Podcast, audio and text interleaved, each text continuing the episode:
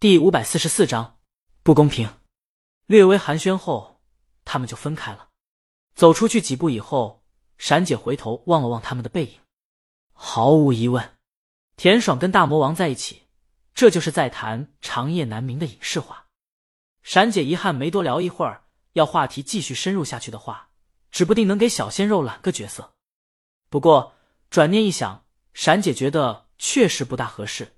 新剧的制片人和导演就在身边呢，他还是晚上回去以后约一下田爽吧。又走几步，闪姐看了看河，倘若让小鲜肉把球捞上来，还得打算下河的江阳。闪姐略一思量，作罢了。不是心疼小鲜肉，她觉得这招对江阳这憨憨绝对有效。奈何他身后站着大魔王。这招对大魔王而言只会适得其反，这就是他在大魔王面前不大好说话的原因。田爽他们又聊一会儿后也分开了。江阳如愿拎着一套高尔夫球杆上了车，田爽摇了摇头，带着女儿上车，开车往家走。路上不忘敲打在玩手机的女儿：“今天玩也玩了，疯也疯了，回去是不是应该好好学习了？我像你这么大的时候，天天抱着书不丢，那时候你外婆也不给我买书。”我就拿着当时上初中的你表舅的课本，把历史书、语文书拿回来看。家里是柴火灶，你外婆让我烧火，我边看边烧，把饭烧焦了都没闻到。田爽说着，一回头见女儿还在看手机，你听到没有？听到了，听到了。小姑娘抬起头，你那么用功，为什么你说外公小时候经常批评你，重男轻女呗？田爽开着车，无所谓的说。你外公一辈子就想要个儿子，觉得养女儿没用。小姑娘，你不生气？生气啊？可能怎么办？那是我爸，我小时候就憋着一口气跟他较劲，要好好学习，长大后出人头地，让他后悔。田爽开着车，说起来云淡风轻，就好像说别人的事儿。小姑娘顿了顿，然后呢？然后就没有然后了，一直到一年前田爽他爸去世。他们都没有谈过这事儿。他爸对于他的学习、工作几乎不怎么过问，就结婚的时候表达了一些不满，让田爽稍微有报复的快感。然后他离婚的时候就又被报复回去了。不过，可能时间久了，这些都变淡了。田爽唯一庆幸和感谢的就是当时自己的努力，这才有了今日的自己。而且，田爽在学习上确实有天赋。我作文在小学就得过奖，再看看你的作文，整个一流水账。这幸好自己是个女的，女儿是自己生的，不然田爽怀疑头上的帽子是绿的。作文写不好，字也写不好，你瞅瞅你写的那字。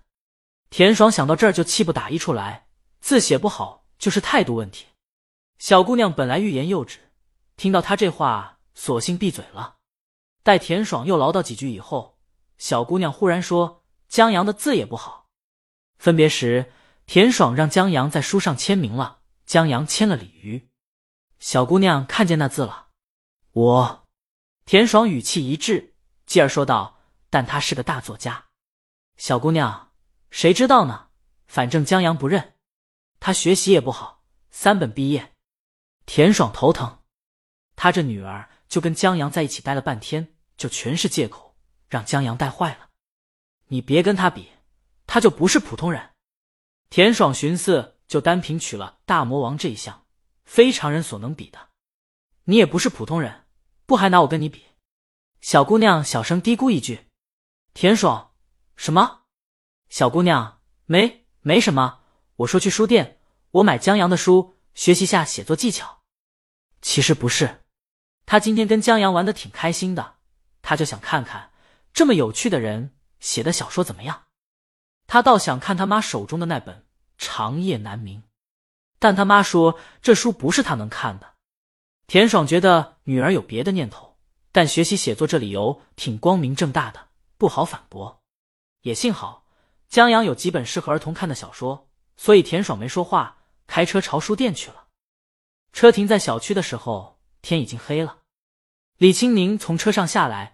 等江阳从后备车厢取下高尔夫球杆，就在这时，他手机响了一下。李青宁打开手机，发现是陈姐发来的消息，关于李园音乐学院音乐会的。李母在音乐会上弹奏了《梁祝》，有网友把片段拍了下来，上传到了网上，还晒出了节目单。在节目单上，《梁祝》的作曲赫然写着艺名，于是李鱼母亲和艺名。许多网友马上想到这曲子是李鱼的作品，在超话等热议开了。不过，因为只有片段的关系，讨论仅限于粉丝和网友，相关从业者倒没有冒头。只有乐评人录评，很多人艾特让他评论一下。录评评论个鬼啊！跪着听呢？这他妈都超过流行音乐的范畴了。陆平实在不知道低估什么。走了。江阳拎着高尔夫球杆走过来。李青宁挽住他胳膊，一面刷着推推，一面跟着江阳往回走。在上电梯前，江阳遇到了王峥，他走路撑着个腰，走路是在挪，就像让人爆菊了一样。江阳看他，你这是让人给打了？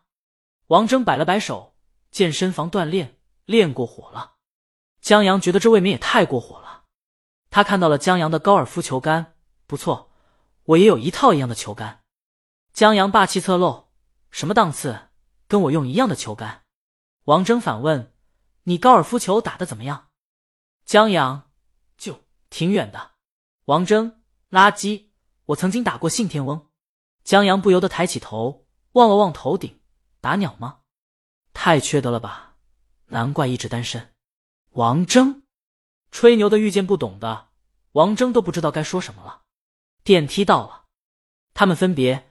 李青宁挽着江阳的胳膊出了电梯，在江阳换鞋的时候，李青宁还在刷手机。江阳换好鞋，直起身子，看什么呢？这么入神。李青宁评论：他挺高兴的，倒不是说这些人全在夸他，竟然还会写钢琴曲，竟然写出来还这么国风、古风之类的。李青宁高兴的是，他夸下的海口实现了一半。曾经。他在学习流行音乐的时候，跟他妈有过争吵。李青宁曾夸下海口，迟早有一天让他妈弹他写的曲子，但这愿望一直没实现。现在终于实现一半了。李青宁想一想，就觉得特神奇，他终于赢了他妈一次。他把手机放下，向江阳招下手过来。江阳走过去，李青宁亲他一口。就在江阳打算得寸进尺的时候，李青宁拍了拍他后背。先吃饭，江阳觉得太不公平了。